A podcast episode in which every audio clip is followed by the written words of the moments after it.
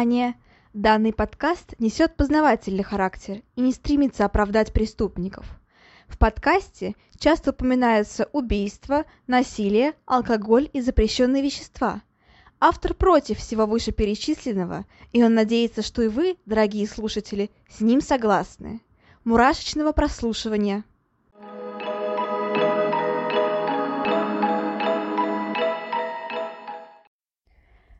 Всем привет! С вами снова Ульяна, и вы слушаете новый выпуск подкаста «Обратная сторона жизни». Всем добро пожаловать! И перед тем, как перейти к основной части, хочу сказать о том, что у меня также есть группа ВКонтакте э, с одноименным названием и канал на YouTube. Да, теперь выпуски можно не только слушать, но и смотреть. Э, сейчас там только пока что один ролик, но он про крайне интересное дело. Особенно понравится тем, кто любит такие, знаете, неразгаданные тайны и полумистические случаи. Так что переходите скорее и смотрите. Мне будет очень приятно. Вам, надеюсь, интересно. Спасибо.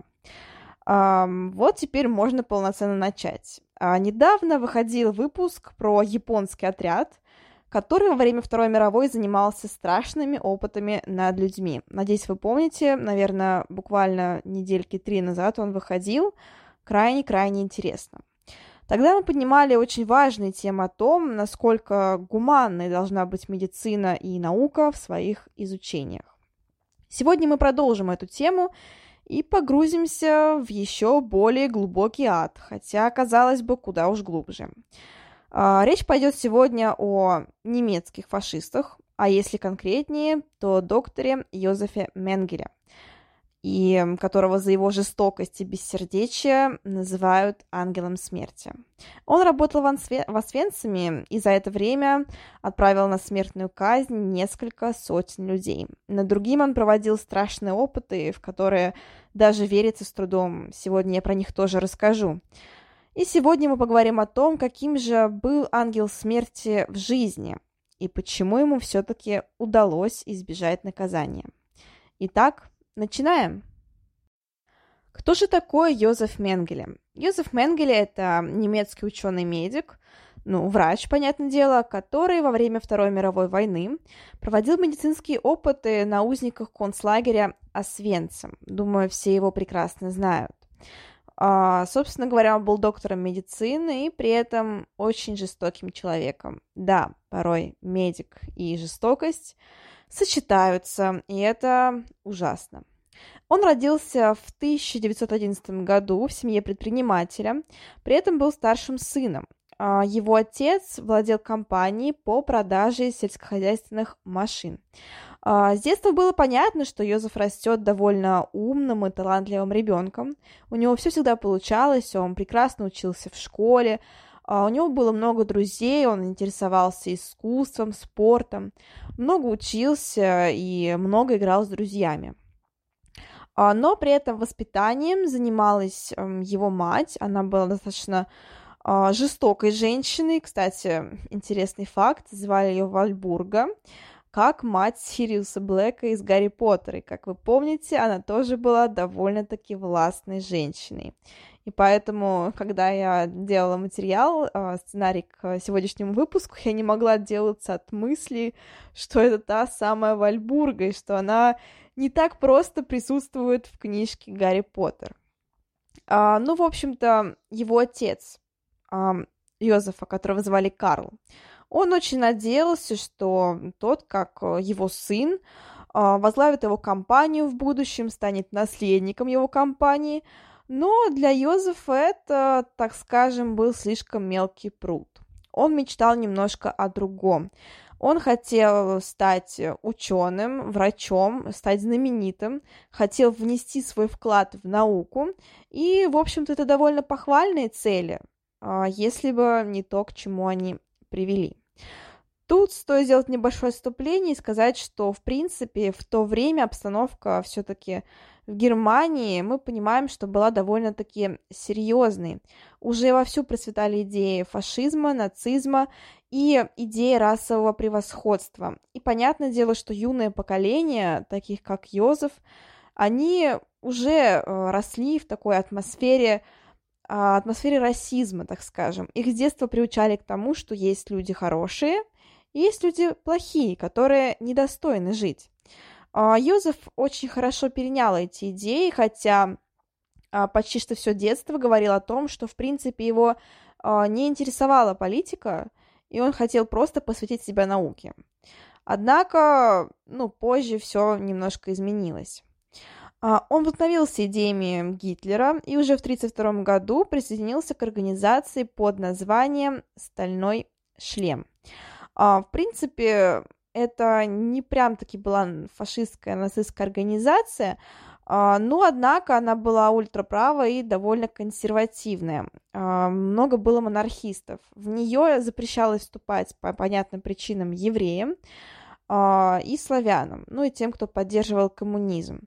Йозеф поэтому спокойненько так вступил. Кстати, тоже интересный факт, а, несмотря на то, что, в принципе, сам Йозеф считал, что идеал человека — это голубоглазые блондины, а, сам он был довольно-таки смуглым, и при этом у него вроде как были карие глаза, то есть такое себе полное несоответствие. А, вот так вот. Впрочем, он не очень долго пробыл в стальном шлеме, и далее у него происходит прогресс в его, так скажем, фашистской карьере. Да, стоит сделать еще одно небольшое отступление. А, я, опять же, не историк, не буду углубляться прям совсем глубоко в термины. А, скажу сразу, что, в принципе, а, фашизм и нацизм — это разные понятия. У них немножко отличаются идеи, в принципе, у них достаточно ну, не то чтобы совсем разное, но все-таки э, различное происхождение, вот так вот скажем.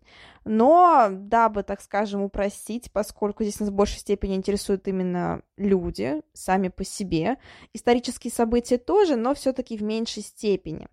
Поэтому, дабы упростить, э, я буду, наверное, называть все-таки Менгеле нацистом. Вот так вот.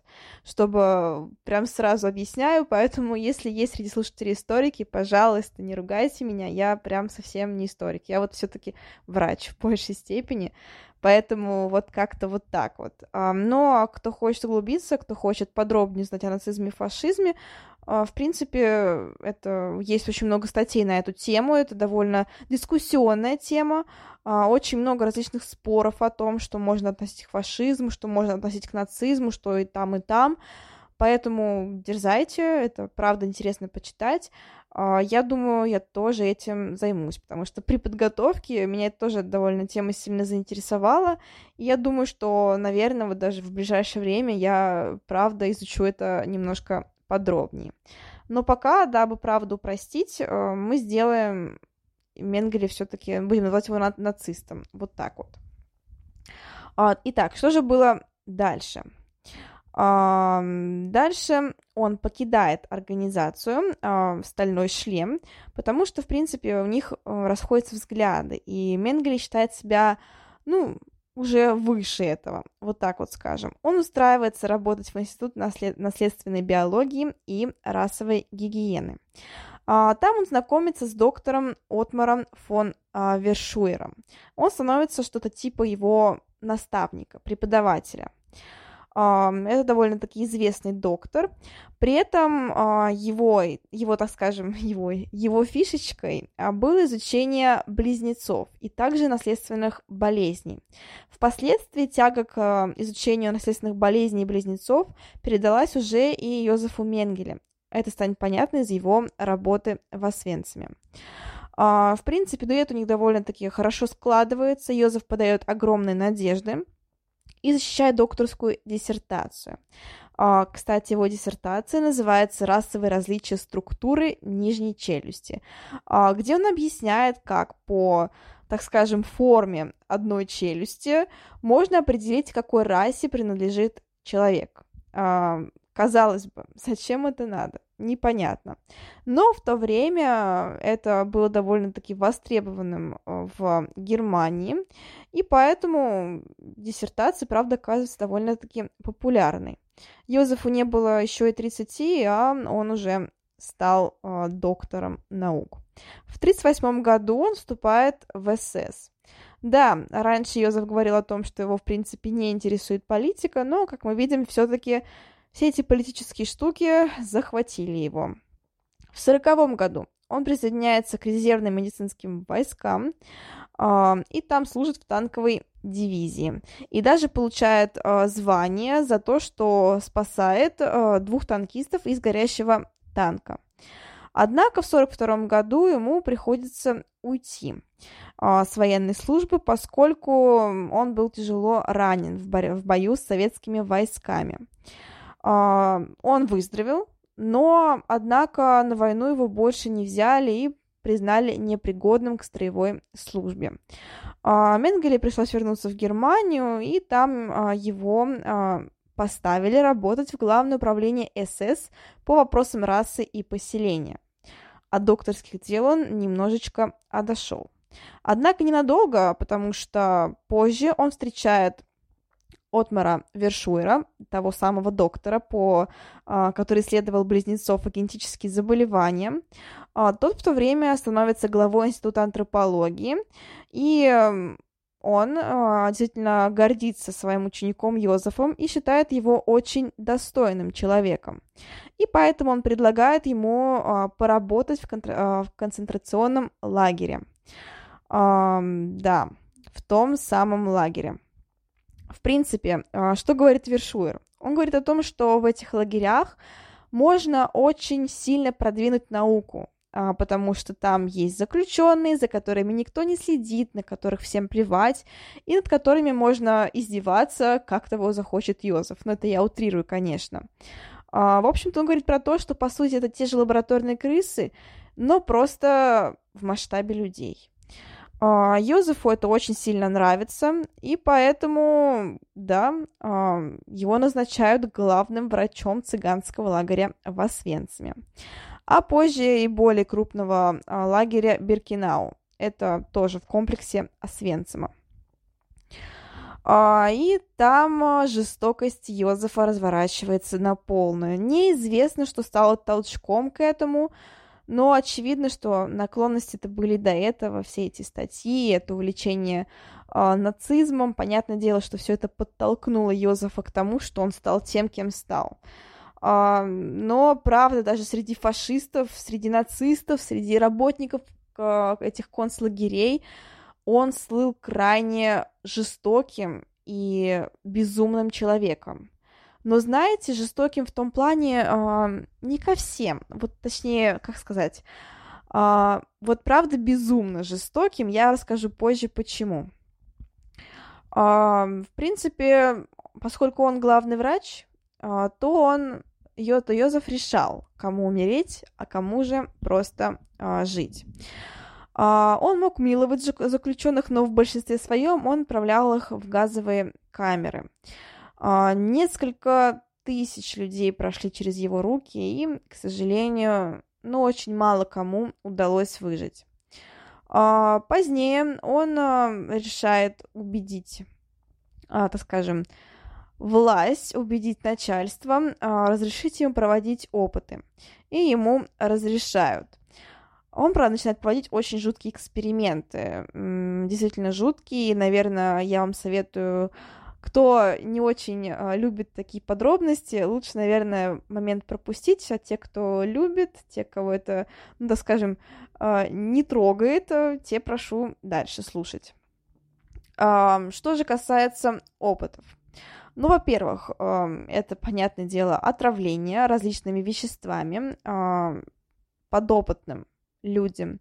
Вводились различные яды, различные тяжелые, какие-то тяжелые смеси и так далее, в органы, а, чтобы, так сказать, проверить их реакцию. А, при этом на женщинах он проводил опыты стерилизации, по стерилизации, вводил им в матку различные вещества, чтобы ну, они больше не могли иметь детей.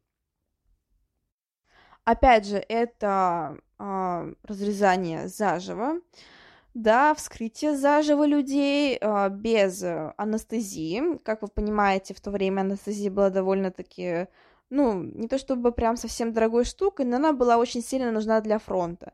И поэтому жертвовать анестезию каким-то там, в кавычках, по мнению Менгеля, а, заключенным, ну, это было просто лишней тратой средств и, в принципе, всех, и денежных, и лекарственных.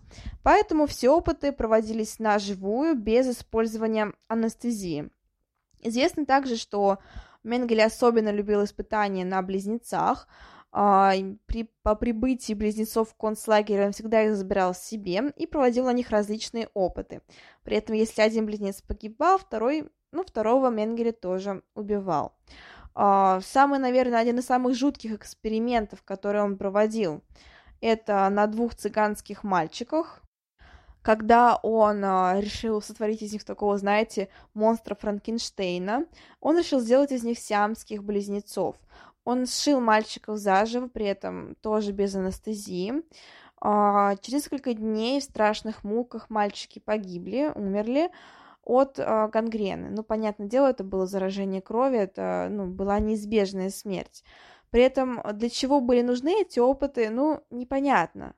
Сам Йозеф говорил о том, что это помог, поможет, так скажем, ну вот, э, немецкой расе стать выше, стать лучше, стать как бы вот такими привилегированными людьми. А, он проводил опыты по тому, как изменить цвет зрачков, точнее, ну, радужки, как вы помните, в почете были голубоглазые блондины, и поэтому он вводил различные вещества в а, глаз человека. А, в основном это были чернила. Люди слепли, людям вырезались эти самые глаза, и Менгель на этом не останавливался опять же, опыт над женщинами, над, над детьми. Менгеле, в принципе, использовал всех. А, основной это, конечно, близнецы. А, скорее всего, он пытался понять, а, как сделать так, чтобы у немецких женщин рождалось больше близнецов, то есть, ну вот, э, были, скажем, более плодовитые беременности. Но при этом он ни к чему не пришел, и я так думаю, что все это, оправ... все это оправдание по типу там я хочу сделать там немецкую расу там лучше, хочу изменить цвет глаз, все это было просто пустыми словами, по сути, оправданием, ну, ненужным оправданием его жестокости. По сути своей, он просто был крайне жестоким человеком, который любил убивать. Все. И здесь как бы даже, ну просто, а, наверное, ни один из его опытов, вот так вот, если прикинуть, сколько я читала, а, ну, наверное, даже реально ни один из его опытов не привел каким-то таким, знаете, значимым для науки результатам. Все это было лишь пустое издевательство, все это было невероятно, это была невероятная жестокость и просто кровожадность Менгеля. Но при этом, почему я назвала его прям совсем безумным и таким, знаете, безумно жестоким, потому что, в принципе, э, в жизни он был очень спокойным, очень улыбчивым человеком. И когда приезжали в концлагерь дети, он всегда встречал с улыбкой, с подарками с какими-то. Он э, заставлял ходить в садик, чтобы они учились, развивались. И при этом он э, сам понимал, что все они в живых не останутся, что он сам их и убьет. Но он э, заставлял их верить в то, что все хорошо. И это вот э, тоже просто поразительное двуличие человека, поразительное ну, это психопатия прям явная. Ну, то есть я даже не знаю, вот насколько нужно быть моральным уродом, чтобы улыбаться ребенку, а потом на следующий день вести его в газовую камеру, чтобы его убить. А, но да, это был Менгеле, и дети называли его дядя, дядя Йозеф. А, он а, вел себя с ними достаточно, ну, хорошо, по-доброму, но при этом совершал вот такую вот жестокость. Но, кстати, был очень интересный случай с семьей Овец. Они одни из них многих, кому удалось выжить после опытов Менгеля.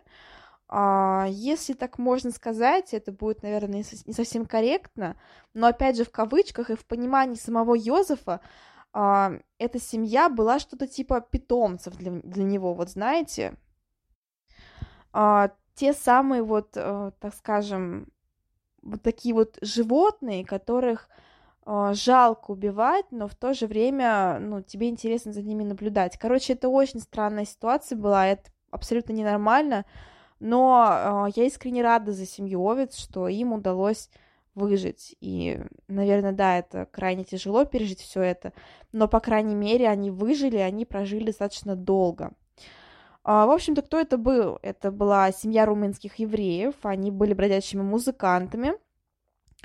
И интересный факт, который, ну, так скажем, спас им жизнь, а, было то, что а, у них было много, ну, так скажем, людей с такими аномалиями в семье, а, в основном это были карлики, люди разного размера. Но при этом, помимо э, карликов, в семье также имелись обычные члены семьи нормального роста.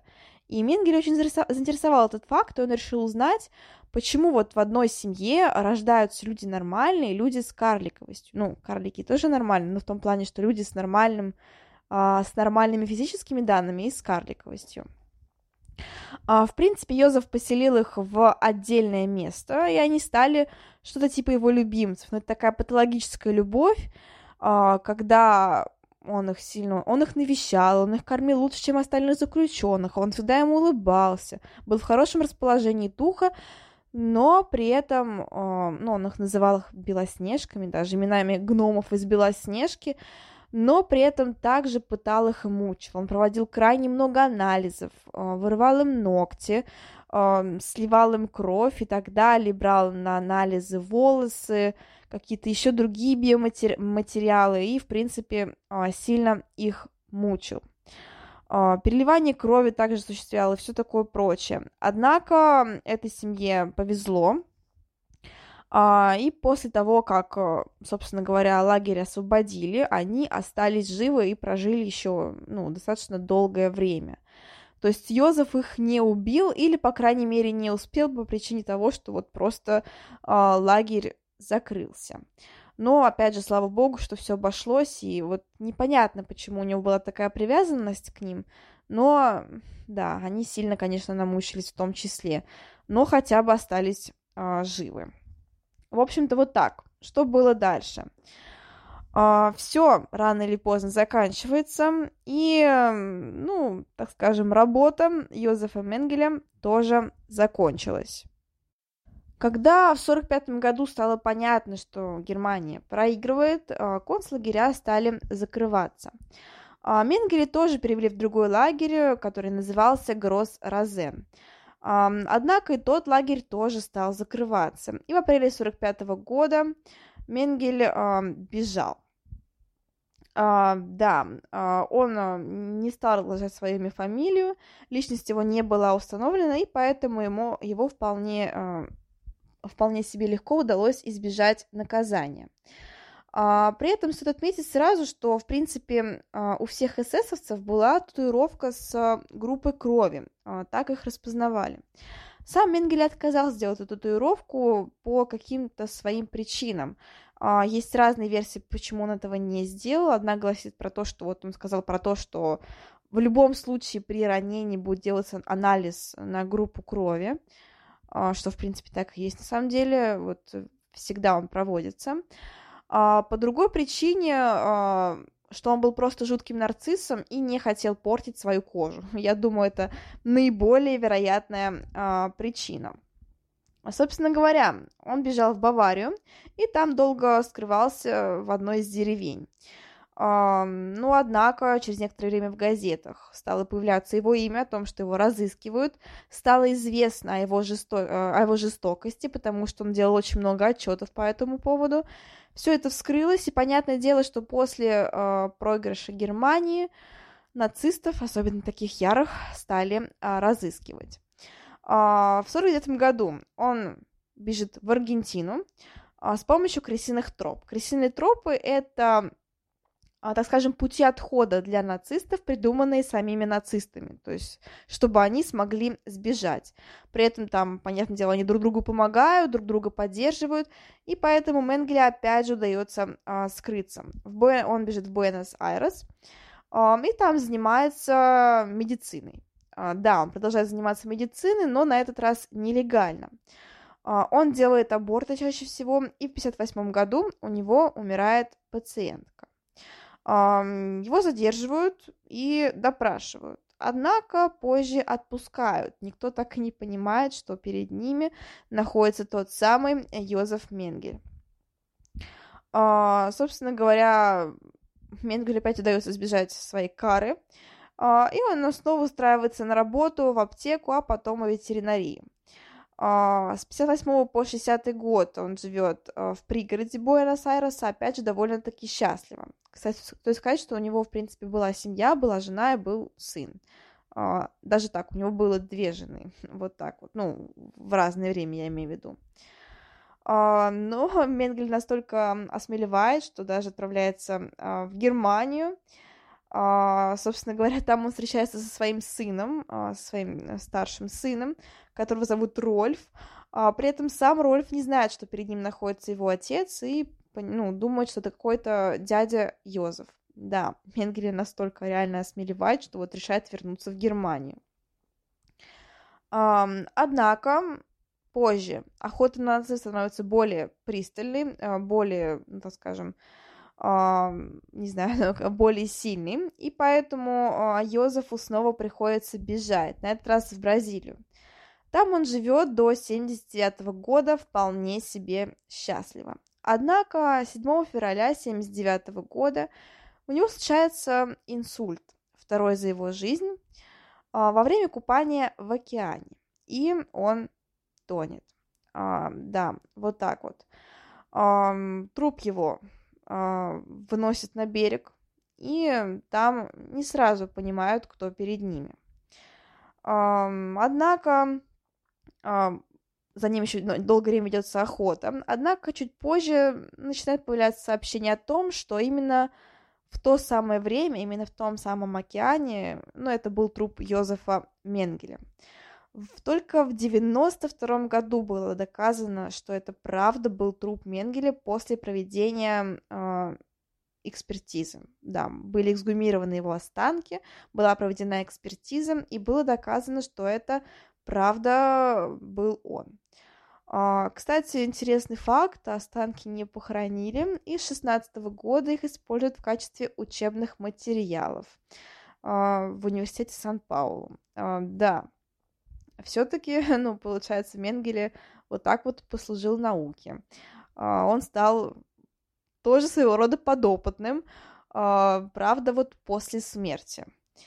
А, вот такая вот история Йозефа Менгеле. Он умер довольно-таки поздно, он прожил довольно-таки долгую, ну, относительно долгую жизнь. То есть он умер в 67 лет от инсульта, вполне себе обычная смерть. И Кара настигла его только после смерти, когда его останки стали показывать студентам, где тоже все их рассматривали, все их брали в руки и так далее, как это обычно бывает.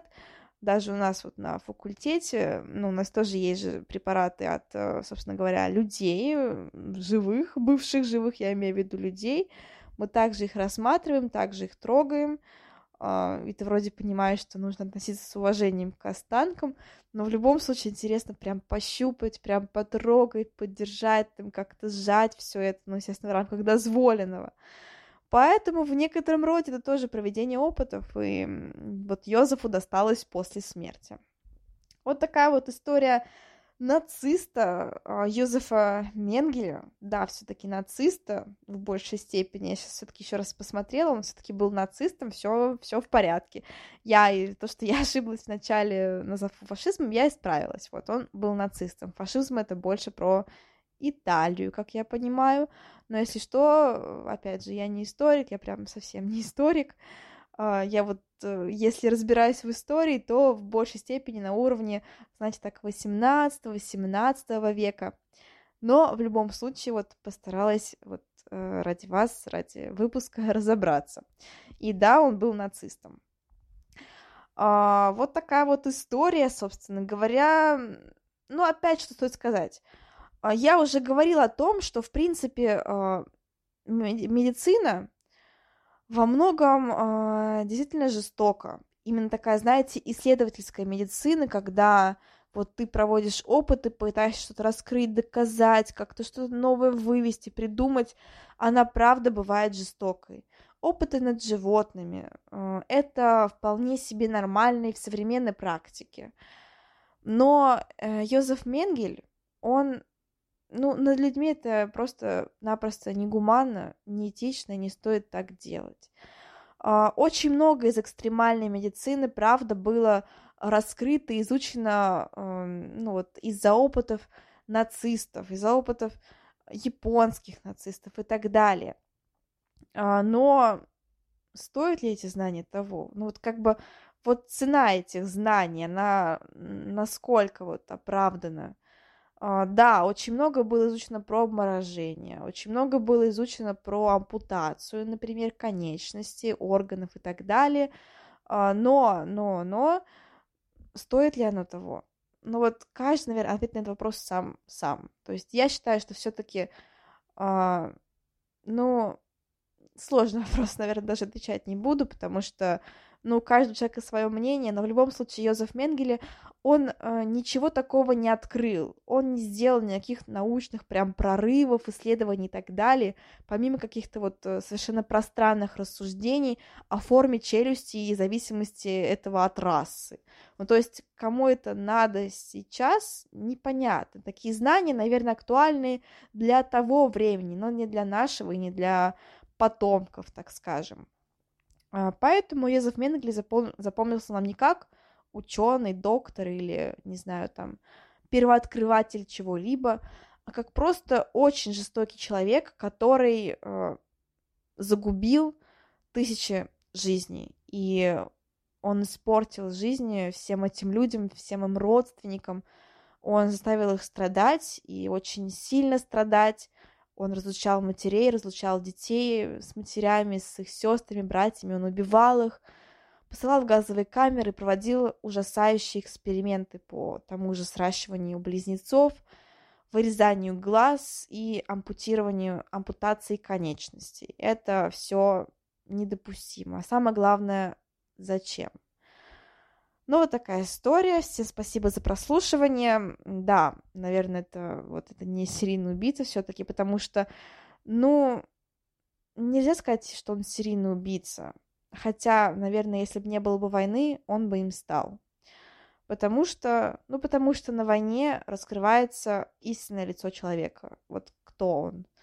Хороший или плохой. Хотя, знаете, такое понятие тоже относительно хороший или плохой. Так скажем, насколько он способен пойти на жестокость, насколько он способен вот ради своих целей, каких-то своих удовлетворений убить другого человека. Война это правда очень страшно, и, к сожалению, очень многие э, жестокости, очень многие преступления, они прикрываются войной и военным положением в стране. А, я, наверное, не буду больно углубляться, потому что довольно опасная тема сейчас. Я не хочу, чтобы а, разгорались вот масштабные споры где-то там в комментариях, еще либо, правда, я не хочу, давайте все жить дружно, но просто на войне, правда, раскрывается истинное лицо человека. И на войне, правда, гораздо проще скрыть свою жестокую, садистскую натуру. Вот так вот. Всем спасибо за прослушивание. Переходите на мой YouTube канал, на, мой, на мою группу ВКонтакте. Там много интересного. Кстати, огромное спасибо за огромный приток подписчиков. Я прям благодарна вам всем. Правда, правда, очень сильно благодарна. Надеюсь, что будет еще больше подписчиков, еще больше слушателей, будет от, от с меня, я обещаю, больше информации, больше статей, и надеюсь, что больше видео. А, создание видео занимает, правда, много времени, но это того стоит, и я получаю от этого удовольствие. Поэтому как-то вот так. Всем спасибо. Пускай ужасы в вашей жизни присутствуют только во время просмотра фильмов ужасов, каких-то триллеров и так далее, а сама ваша жизнь будет спокойной, счастливой и стабильной. Вот так вот, такие вот мои пожелания. Всем спасибо, всем пока-пока. thank you